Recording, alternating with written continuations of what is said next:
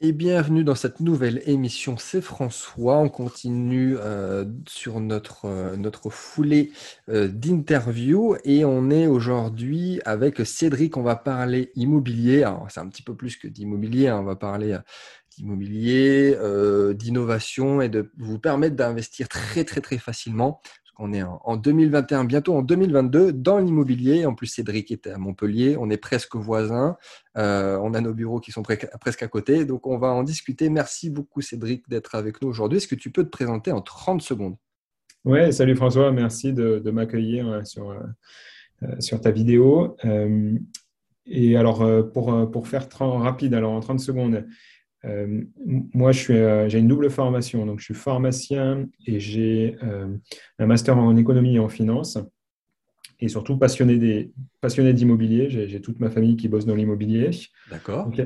Il y, a, une dizaine d'années, j'ai monté une première start-up qui était le premier site Internet qui permettait la vente de médicaments sur Internet. Donc, on était vraiment sur de la pharmacie en ligne.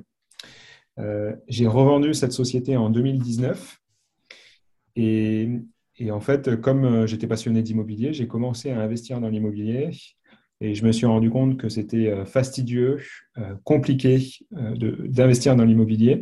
Ah, seulement en France. et, seulement, et seulement en France. et quand j'ai regardé un peu l'écosystème startup qui, qui existait sur le marché, en fait, toutes les startups te développent une offre pour t'aider à investir dans l'immobilier, mais ça, c'est uniquement vrai si tu as la capacité de faire un crédit immobilier, donc si le banquier te prête de l'argent. Euh, et ce qu'on ne sait pas forcément, c'est qu'en France, on a plus de un Français sur deux euh, qui ne peut pas faire un investissement immobilier pour acheter un appartement euh, qu'il va mettre en location. Donc, d'un côté, tu as, hmm. des, nouvelles habitudes de travail comme le télétravail et l'auto-entrepreneuriat qui, de fait, te mettent dans une situation qui est jugée instable par les banques. Euh, et tu as également une précarisation de l'économie qui fait qu'il y a de plus en plus de foyers modestes. C'est des personnes qui arrivent encore à, parvenir à acheter leur résidence principale, euh, mais un achat, euh, un investissement locatif, c'est plus compliqué. Et, donc, tu vois, avec toutes les nouvelles plateformes de, stock trading et d'investissement en, crypto-monnaie, c'est bien parce que là, on est quand même sur un marché haussier, mais ces, personnes qui se rabattent sur ces investissements-là euh, ont quand même un risque plus important avec une volatilité des marchés euh, assez, euh, assez importante aussi. Et donc, je me suis rapidement dit que ça pouvait être intéressant d'offrir la même typologie de plateforme, donc une plateforme simple qui te permet d'investir en un clic et de récupérer ton argent en un clic, mais adossée à de l'immobilier. Ok, donc là, bon, c'est sûr qu'on a beaucoup de, de, domaines qui euh, s'entrechoquent. Euh, là, tu parles de marché financier, euh, d'économie, de finance dans sa globalité et évidemment d'immobilier. Donc, tu veux parler de, de, ton projet BRICS. Est-ce que tu peux nous en dire un petit peu plus Voilà, moi, je sais comment ça fonctionne. Est-ce que déjà aussi la différenciation qu'il y a par rapport à peut-être les plateformes de crowdfunding qui existent déjà? Ça fait des années que j'en parle. On a déjà fait plusieurs interviews, même moi en solo, j'en ai parlé longuement par article sur la chaîne podcast ici même. Quelle est aussi la différence de BRICS par rapport aux autres? Et euh, on, va, discuter là-dessus sur l'innovation, le futur de marché de l'immobilier et aussi indirectement de l'investissement euh, en groupe dans l'immobilier. Oui, alors BRICS.co, c'est une plateforme euh, d'investissement immobilier fractionné. Donc concrètement, qu'est-ce qu'on fait? On va acheter des, des, immeubles. Alors on a commencé par des immeubles, donc on achète des immeubles de rapport. Donc c'est des immeubles qui possède 10 à 20 appartements. Mhm. On va fractionner en petits bouts euh, pour avoir une part euh, accessible à partir de 10 euros. Mhm. Donc, n'importe quelle personne peut venir sur notre plateforme, acheter une brique à partir de 10 euros.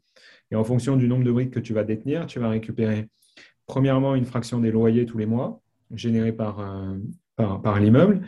Et tu vas aussi récupérer toute la plus-value liée à la prise de valeur de ton immeuble. Ok, c'est simple. Donc c'est simple, voilà, investir à partir de 10 euros dans, l'immobilier. Alors la grosse différence par rapport à du, crowdfunding euh, tel qu'on le connaît, qui est plutôt axé sur le financement de promoteurs immobiliers, oui. Euh, donc, de la, donc dans la promotion immobilière ou du marchand de biens, c'est des projets soit de construction euh, d'un immeuble, soit de réhabilitation d'un immeuble et de division. Et c'est des projets qui sont plutôt des projets court terme, que tu vas financer pendant 24 à 36 mois. Le porteur de projet va revendre son immeuble, souvent à la découpe, récupérer de l'argent et te rendre ton investissement plus des intérêts. Euh, alors, c'est super intéressant, mais par contre, il y a quelques inconvénients au crowdfunding immobilier. Euh, premier inconvénient, euh, tu as des délais qui sont quand même assez longs, 24 à 36 mois en moyenne. Tu, tu n'as pas de liquidité euh, pendant ce, temps-là, parce que forcément, le promoteur est en train de construire son immeuble, donc tant qu'il n'a pas construit et revendu, tu es bloqué en termes de liquidité. Euh, et deuxième point, tu prêtes de l'argent à un promoteur immobilier qui lui-même va récupérer cet argent en fonds propres, faire un effet de levier auprès de la banque, c'est-à-dire euh, demander un crédit immobilier à la banque. Et donc, c'est toi qui prêtes l'argent, le promoteur immobilier euh, met en place un crédit et, toute la plus-value euh, d'avoir cette surface financière supplémentaire n'est pas à ton profit, elle est au profit du promoteur immobilier. Donc finalement, c'est quand même l'investisseur particulier qui prend tous les risques, mais finalement, la majorité des bénéfices revient au promoteur immobilier. Et, donc, nous, on est parti euh, d'une approche philosophique qui était différente qui était de dire euh, ce qu'on veut recréer, c'est la philosophie et l'approche euh, euh, d'un achat en direct. On veut vraiment que la personne se sente propriétaire. Et au-delà de ça, notre ambition, c'est de vraiment penser que d'ici 10 à 15 ans, tout ce marché très physique et très sclérosé de l'immobilier va passer sur une plateforme comme, comme Rix.co sera complètement digital et en fait, tu pourras t'échanger des parts de propriété partout à travers le monde. Mais, pour cela, il ne faut pas que tu sois juste dans un prêt d'argent à un opérateur, il faut vraiment que la part de la propriété t'appartienne.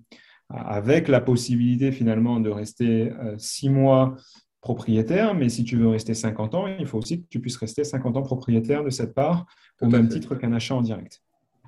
Et donc, la grosse différence par rapport à une plateforme de financement euh, de crowdfunding, c'est que, euh, premièrement, nous, on est sur du résidentiel en majorité, donc des immeubles avec de l'habitat donc qui résistent mieux aux crises. Euh, tu as une liquidité qui est instantanée et qui est totale quand tu veux, quand tu veux récupérer ton argent, et ce, dès le lendemain de ton investissement. Donc vraiment, c'est à tout moment. Tu peux rester en fonction, tu as l'horizon de temps d'investissement que tu veux. Et, le dernier point qui est crucial, c'est que pour le moment, tous les immeubles qu'on achète sont financés à 50% via l'argent des particuliers, 50% via un financement bancaire. Donc, on porte le financement bancaire au travers de notre société, justement parce que euh, les internautes et les investisseurs qui mettent de l'argent sur notre plateforme n'ont pas la capacité euh, à mettre en place ce crédit. Et cet effet de levier euh, bancaire est au bénéfice de l'investisseur. C'est-à-dire qu'on ne dit pas, ben, on, met, on met un prêt immobilier en place, on va faire travailler plus d'argent et donc on va garder pour nous tous les, tous les bénéfices liés à la mise en place de ce crédit immobilier.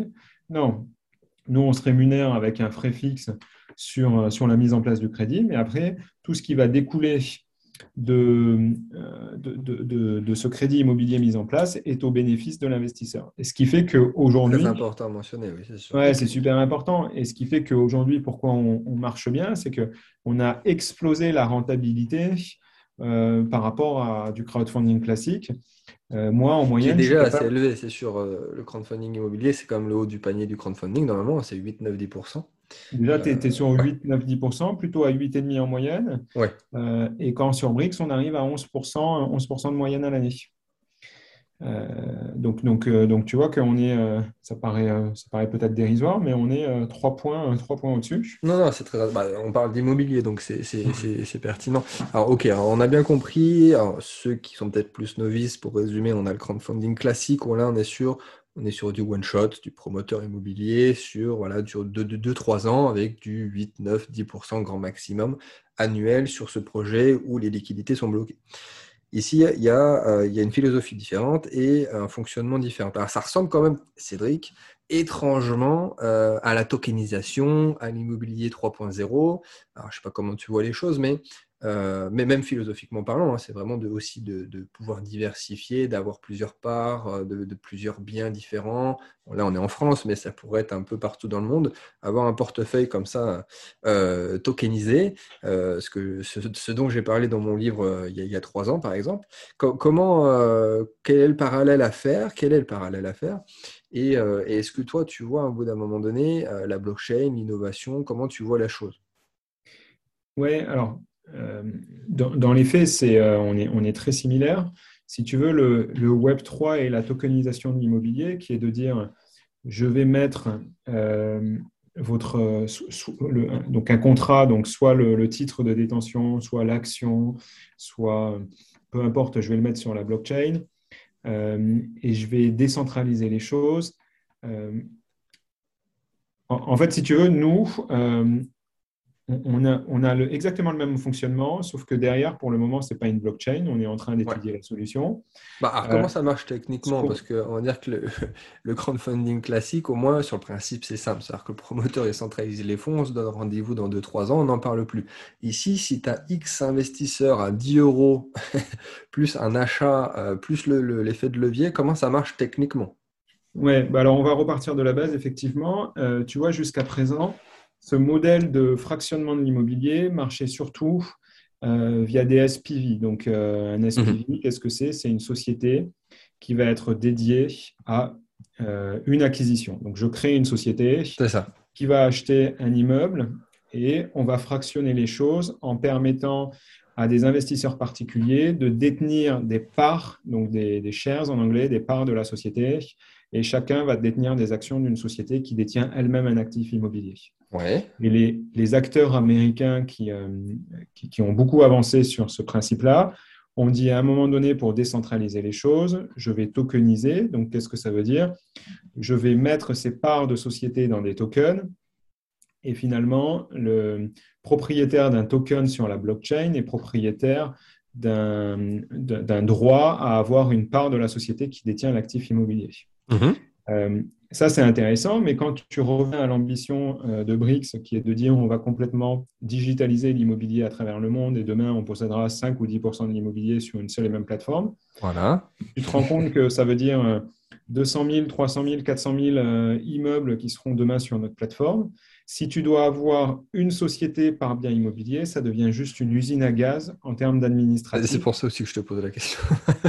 et c'est impossible à faire.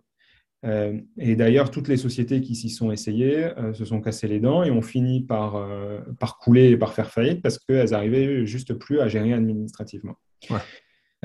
Et, et, donc, déjà, tu as la complexité administrative. Et le deuxième point, c'est que tu n'es pas liquide. en fait, la tokenisation a juste amené la liquidité. C'est-à-dire que c'est plus facile de s'échanger un, un, token parce que, en termes de liquidité, tu passes pas par les droits de mutation. Aujourd'hui, en France et à l'étranger, quand tu veux revendre une part de société, tu as des, documents administratifs à renvoyer à l'État et pour l'acquéreur, tu as des taxes à payer sur la mutation du propriétaire de la part. Donc, c'est la raison pour laquelle les sociétés américaines ont tokenisé les choses, pour dire, comme ça, on rajoute une couche euh, un peu supérieure qui va nous éviter de, repasser euh, par de l'administratif et par des droits de mutation. Mais sauf que ça, ça peut être requalifié demain au niveau de la législation française euh, comme étant une cession d'action. Et donc, on, s'est dit, nous, on va, juridiquement, on va arriver avec un modèle qui est différent. On a une seule société euh, qui détient l'intégralité des immeubles qu'on achète. Et pour chaque immeuble, on met en place un contrat, donc une relation contractuelle entre l'investisseur et notre société, et donc, on s'engage à reverser 100% des bénéfices liés à l'immeuble euh, à l'investisseur. Donc, ça veut dire 100% des loyers et 100% de la plus-value. Et, qu'est-ce que c'est ça? Ça, c'est un produit dérivé financier. Donc, c'est un, un, contrat de droit à l'usufruit. En échange de ton investissement, tu n'es pas propriétaire, mais c'est comme tel, parce que tous les revenus qui sont générés par l'immeuble, que ce soit pendant son exploitation ou à sa revente, te reviennent. Et ce, ce, euh, ce, produit dérivé financier, il a deux avantages. Le premier avantage, c'est que tu, tu, peux les changer 10 000 fois dans la journée. Comme c'est uniquement un contrat, euh, tu n'as pas de frais de notaire associés et tu n'as pas de, de taxes de mutation à payer. Donc, euh, c'est vraiment, tu n'as aucun frottement fiscal là-dessus. Et deuxième avantage, c'est que tu transformes euh, quelque chose qui était du revenu foncier, donc le revenu immobilier, c'est du revenu foncier, qui est très taxé en France, en un revenu qui devient un revenu financier. donc, c'est une taxation sur valeur mobilière. Et, et quand tu as déjà des revenus et que et, que tu es déjà sur des tranches d'imposition euh, assez élevées, euh, avec ce produit financier, tu es uniquement imposé à la flat tax et non pas sur ton IR. Et donc, tu préfères payer ta, ta flat tax à 30%. Bien sûr, ouais. Euh, et donc, pour revenir à ton, à ton point initial, est-ce que vous, vous, pensez le mettre sur la blockchain? Une fois qu'on s'est dit ça, on pourrait se dire, bah, cette fraction de, de, de contrat de droit à l'usufruit, on pourrait la mettre sur la blockchain. Évidemment. La difficulté de, ça, c'est que si tu as des tokens euh, sur la blockchain, tu peux revendre tes, tokens un peu sur n'importe quel euh, exchange. Et, on se dit, ça n'a pas trop de sens euh, que n'importe qui aille revendre ses tokens BRICS sur n'importe quel exchange parce qu'ils ne seront pas remis dans leur contexte avec toutes les informations liées à la propriété au moment donné qui est compliqué effectivement dans la tokenisation de l'immobilier. C'est effectivement c'est ça, c'est la, question centrale. Et donc, et donc nous, l'immeuble euh, qu'on tokenise, il perd pas de valeur, il a tendance à en gagner. Et ce qu'on veut pas, c'est que tu puisses revendre tes tokens sur un marché et les revendre 20-30% moins cher que la réalité parce que ça aurait pas de sens. Donc on préfère centraliser ce marché secondaire et euh, t'offrir pas mal d'indicateurs sur la valeur réelle de ta brique par rapport à l'immeuble euh, au bout de la rue. Et cette centralisation, elle ne marche que si tu es sur blockchain privé. Si tu commences à être sur blockchain privé, ça marche plus. Ça marche plus. Bah, ça marche, mais c'est n'importe quoi. Et donc, c'est pour ça qu'on euh, on est en train de mettre en place une blockchain privée pour garantir, tu vois, tout ce qui est historique de, de vente, traçabilité des, opérations euh, et, tous les avantages liés à la blockchain, mais en tout cas, mhm. euh, ça sera privé pour vraiment centraliser ce marché secondaire. Et, ça, c'est plutôt en faveur des investisseurs pour leur garantir qu'ils auront le bon niveau d'information pour revendre leurs briques au bon prix. Ok, ok, non, c'est pertinent. Effectivement, on voit la logique hein, pour ceux qui ont compris ce que, que ça, voulait dire, bien évidemment. Euh, comment tu, tu, tu vois l'aventure euh, BRICS dans, dans 10 ans, dans 20 ans? Évidemment, on va, on va mettre toutes les informations dans la description pour investir. Euh, mais comment, toi, tu, imagines ton entreprise dans 10 ans, dans 20 ans? Comment tu la visualises? Ouais, tu, vois, moi j'ai vraiment l'impression qu'on est en 1995 euh, au même stade d'avancement euh, du e-commerce à l'époque avec l'arrivée d'Amazon. C'est-à-dire que euh, c'est le T égale zéro du, du, de la digitalisation de l'immobilier. C'est ça, avant l'exponentiel. avant l'exponentiel. Aujourd'hui, il y a des frictions dans tous les sens quand tu veux acheter un bien immobilier. Et, moi, quand je me projette dans 20 ans, euh, je me dis qu'il y aura euh, cette pénétration qu'on a connue dans le e-commerce qui va représenter à peu près 15% du marché immobilier, avec euh, des plateformes comme la nôtre ou d'autres qui te permettront vraiment en un clic d'acheter une part d'un bien immobilier en France, en Allemagne, aux États-Unis, au Canada, mais vraiment dans tous les pays. et ça, ça sera vrai sur de l'investissement immobilier, mais je pense que ça sera également vrai sur des, modèles de résidence principale où tu auras un peu des modèles hybrides. Tu auras pu euh, euh, finalement acheter des briques de ta résidence principale en un clic. Tu paieras en même temps un loyer à une société de gestion qui, sera uniquement là, tu vois, dans le cadre de BRICS, pour faire la comptabilité à la fin de l'année sur, cette propriété. Euh, donc, donc ça, sera, ça sera particulier. Tu seras en même temps propriétaire des briques et en même temps locataire. Donc, euh, tes loyers te reviendront directement. Euh, mais pourquoi ça? Parce que ça te permettra vraiment en un clic de revendre et de dire, bah, au même titre qu'un locataire, si je décide de partir de ma résidence principale et de, et de revendre, je mmh, revends mmh, un clic. Et pourquoi? Parce que ce qu'on voit, c'est que il y a aussi un changement de, de, mode de vie des personnes qui se projettent plus comme il y a quelques années dans une résidence principale dans laquelle ils vont faire toute leur vie, avec beaucoup de personnes qui sont nomades et qui se disent bon, bah, ok, j'achète mon appartement, mais je ne me vois pas y vivre plus de cinq ans. Dans cinq ans, je le revends.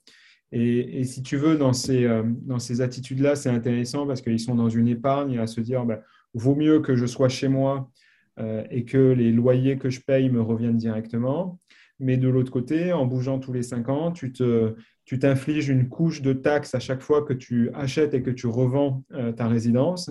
Et là, à travers ces plateformes-là qui sont uniquement digitales, bon, bah, tu la payes qu'une fois, tu payes qu'une fois les frais de notaire à l'entrée du, du, bien sur la plateforme. Et après, euh, le bien, s'il est détenu 50 ans sur la plateforme, tu n'en payes plus jamais les taxes. Ouais, c'est ça. Non, mais c'est sûr qu'il y a beaucoup d'avantages quand on y réfléchit à deux secondes.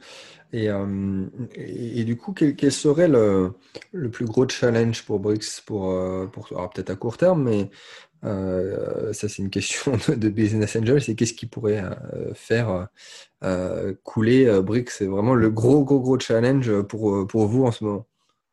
Alors, à, mon sens, il y, a, deux, gros challenges. Alors, on est sur un marché, le marché immobilier, qui est quand même le plus gros marché mondial. Donc, tu vois, là, on n'a pas trop de problématiques pour acheter des propriétés. On n'a pas non plus de problématiques pour les faire financer parce que euh, une fois qu'on s'est dit qu'on offrait 11% de rendement à l'année et qu'il y avait de la liquidité qui était, euh, quasi, euh, quasi totale, quand tu dis ça et que tu mets en perspective les taux du livret A, les, gens ont plutôt euh, intérêt à investir sur, sur, des, sur, notre on Est sur, on est sur euh, fois, 20 par rapport au livret ça va. Oui, ouais, ça va, on n'est pas, trop, on pas trop mal. Euh, la, la, la, plus grosse difficulté, c'est, on en a deux. C'est pour rendre du 11%, il faut qu'on soit capable de mettre de l'effet de levier, de l'effet de levier bancaire. Donc, donc pour plus je mets de dette bancaire en rapport au fonds propres investis, euh, donc, donc c'est souvent ce qu'on appelle en anglais le, loan to value, euh, le taux de LTV. C'est-à-dire que aujourd'hui, je mets 50% de, crédit immobilier. Euh, si demain j'arrive à, passer ces 50% à 70% de crédit immobilier versus 30% de 30, bon, ben, je vais encore augmenter le, le, rendement que je vais être capable de te rendre.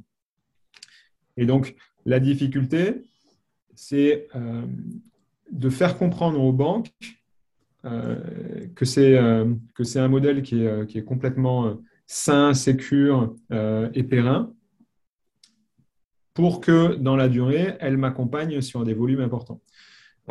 Tu vois, cette année, on va financer 20 millions d'euros de propriété.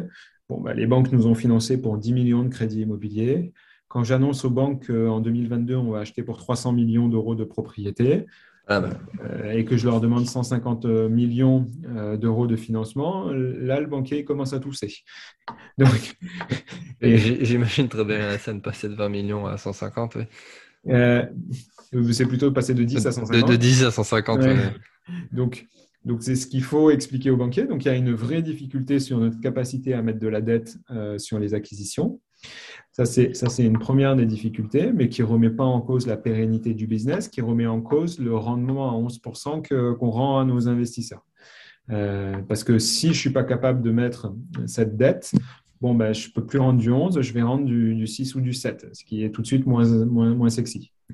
Euh, et deuxième point, après, euh, il y a il y a toute la gestion des biens immobiliers à faire derrière. Quand, quand j'achète pour 300 millions d'euros de propriété, bon, ben, forcément, ça demande une vraie organisation en interne euh, et un staffing des équipes pour être capable de prendre, de prendre ça en charge. Oui, parce que là, pour l'investisseur, on est sur du totalement passif, c'est ça qui est beau, mais après, derrière, effectivement, euh, en termes de scalabilité du, parc immobilier, il euh, faut, faut, pouvoir suivre, parce que on parle plus ben que des virements à faire aux, investisseurs. Là.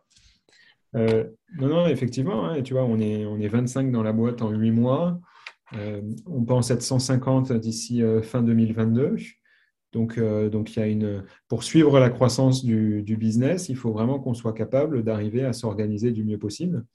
Et, c'est pour ça que le, modèle d'Amazon me, plaît à être cité parce que, parce que Amazon, effectivement, il y avait une vraie, une vraie transformation, mais ça leur a aussi demandé euh, un vrai travail d'opérationnel et de, et de logistique important à mettre en place pour avoir l'expérience utilisateur euh, optimale telle qu'on connaît aujourd'hui.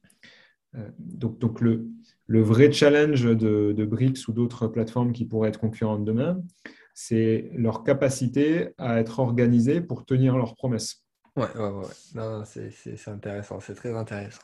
Alors aujourd'hui, vous avez, euh, vous avez plusieurs dizaines de, milliers d'investisseurs et, euh, les projets euh, partent très rapidement, on est d'accord?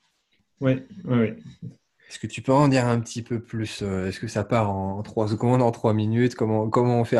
c'est très simple sur la logistique, quand on crée un compte et quand on investit, là aussi, ça, ça peut ressembler à, à de l'investissement très user-friendly qu'on peut retrouver sur euh, des plateformes de, crowdfunding, quel qu'il soit d'ailleurs.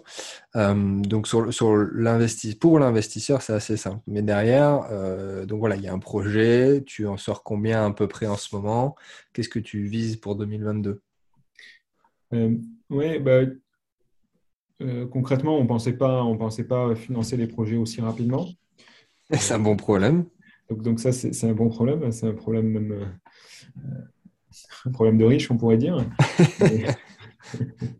Euh, non, on se retrouve, tu vois, à financer euh, la dernière propriété sur, euh, sur début décembre. donc, on a collecté 705 000 euros exactement en, l'espace d'une heure trente avec, environ 2000, 2000 investisseurs.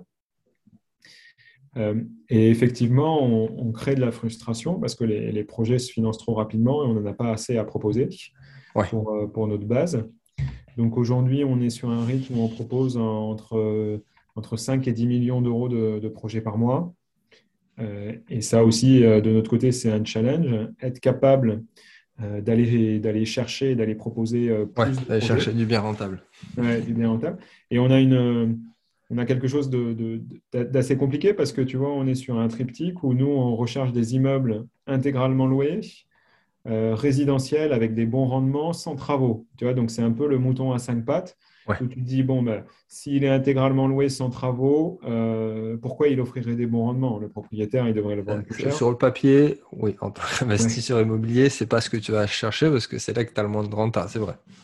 Et exactement, et donc, euh, et donc c'est la raison pour laquelle on est limité en termes de, en termes de volume euh, donc, il, y a, deux possibilités. Euh, première possibilité, c'est de se dire on reste sur la même typologie de biens immobiliers qui sont du résidentiel, mais on va aller chercher des biens avec un peu moins de rendement pour, euh, pour élargir le, marché.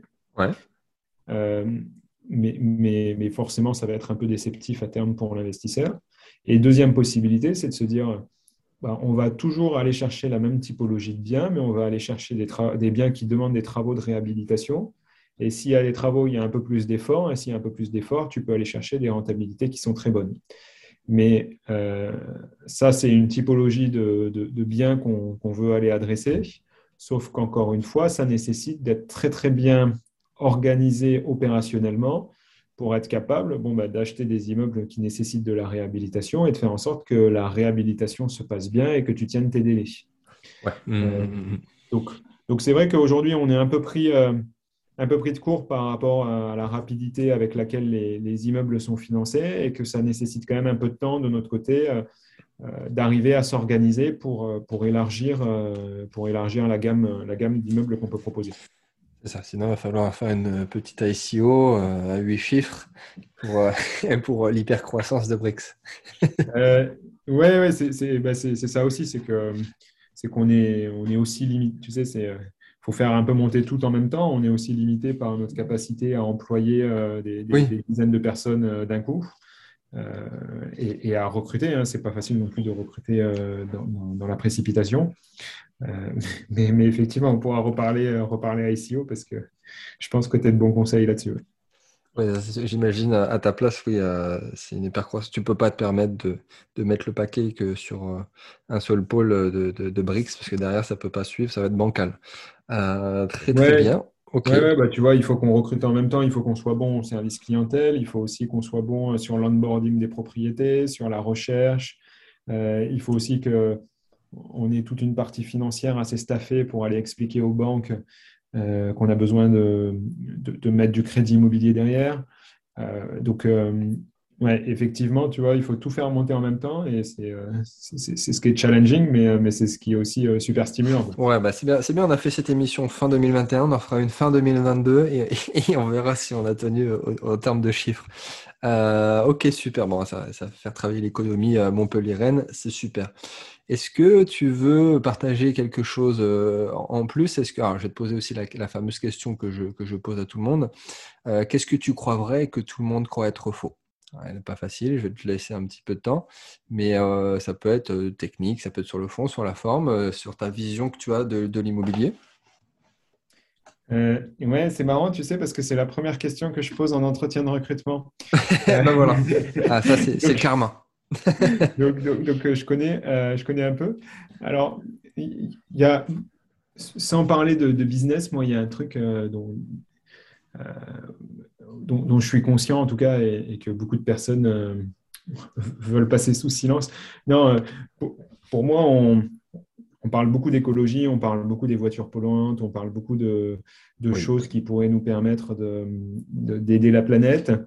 Euh, ce, qui, n'est est pas souvent mis en avant, c'est que manger un steak, tu vois, c'est dépenser 2500 litres d'eau. Et l'industrie de la viande est une des industries les plus polluantes au monde. On est d'accord. Et, on est, euh, on n'est pas des personnes qui devons manger, en tout cas, euh, le, corps humain et, euh, et le métabolisme humain n'est pas fait pour manger de la viande à tous les repas. Tu vois, je pense que déjà manger une fois de la viande par semaine, c'est amplement suffisant. Et, et, tu vois, si on était capable de se passer de viande et de produits laitiers un peu plus souvent dans notre quotidien, on ferait bien plus de bénéfices à la planète, pour la planète en tout cas, que, que beaucoup de petites actions. Euh, qui, sont un peu hypocrites. Voilà. Euh, donc, ça, c'est un premier point dont je suis convaincu, mais c'est assez compliqué quand j'en discute euh, avec des amis ou avec, avec des personnes, parce que finalement, on a culturellement pris l'habitude de manger de la viande à tous les repas. Et quand tu expliques qu'il n'y a pas de viande au repas, tu vois, il y, il y a beaucoup de personnes qui, pour eux, si tu as des pâtes et des haricots verts. Hein, c'est aussi culturel et générationnel, parce que bon, euh, tu, ne le sais pas, mais je suis végétarien, donc forcément tu parles à un convaincu. Mais je le vois surtout sur les personnes un peu plus âgées, euh, effectivement, qui vont pas forcément se poser ce, ce, genre de questions, ou clairement par euh, la culture, encore plus en France, il n'y a pas de remise en question. Mais c'est une très bonne réponse. Et j'ai, une deuxième, une deuxième réponse à te faire parce que ça, c'est un truc euh, où je, je, me bats aussi contre. Dis-nous tout.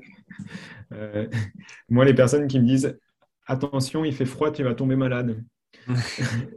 je leur explique par A plus B que en fait, le froid n'a jamais rendu malade personne. Euh, et que bah, tu deviens malade en étant exposé soit à un virus, soit à un microbe et qu'au contraire, euh, bien souvent, être confronté au froid, c'est le meilleur moyen de doper ton système immunitaire. Je vais dire, moins tu t'exposes au froid, plus tu peux attraper froid le jour où tu vas sortir dehors. Et, exactement. Et tu vois, attraper froid, c'est pareil, c'est une expression qui est complètement galvaudée parce que tu n'attrapes pas froid en sortant dehors parce qu'il fait froid. Tu, tu, es exposé au froid, donc à un moment donné, euh, ton système immunitaire, euh, ou en tout cas ton corps en général, va, va être concentré à faire en sorte euh, de dépenser de l'énergie pour que tu sois, que, que tu es chaud. Et finalement, potentiellement, euh, c'est à ce moment-là, comme tu es focus sur dépenser de l'énergie pour avoir chaud parce qu'il fait froid, que, que tu vas attraper plus facilement soit un rhume, soit, soit un virus. C'est ça. Mais, mais au contraire, le fait d'être d'être exposé au froid te permet de, de, de stimuler toutes tes défenses immunitaires et c'est c'est même quelque chose de bien. Donc en fait, toutes les grands-mères et même les, mamans qui reprennent euh, attention, euh, sors pas, il va faire froid, tu vas tomber malade. Il y, a, quelque c'est une vue de l'esprit, mais c'est pas, euh, c'est pas vrai. d'accord. excellente réponse. C'est encore une raison pour vous dire de prendre des douches froides le matin. Donc, c'était la minute développement personnel et vitalité. merci beaucoup, Cédric. et, Comment on peut te retrouver? Comment on fait pour investir chez toi? Est-ce que tu peux nous en dire un petit peu plus pour euh, conclure cette très belle émission? Ouais, ben, en tout cas, merci François pour, euh, pour ton accueil. Euh, pour me retrouver, alors moi, je, suis très présent sur LinkedIn. Donc, à titre personnel, mhm. les personnes qui m'écrivent, je réponds à, tous les mails. et pour avoir plus d'informations sur la solution, il suffit d'aller sur le site bricks.co. c'est très facile de nous appeler ou de nous envoyer un mail. Et, pareil, ben, on, répond, on répond à tous les mails et on répond à tous les appels. Donc, euh, donc, s'il y a des questions sur euh, la fiscalité, l'intérêt par rapport au SCPI ou, je ne sais quelle autre question, euh, avec plaisir pour y répondre.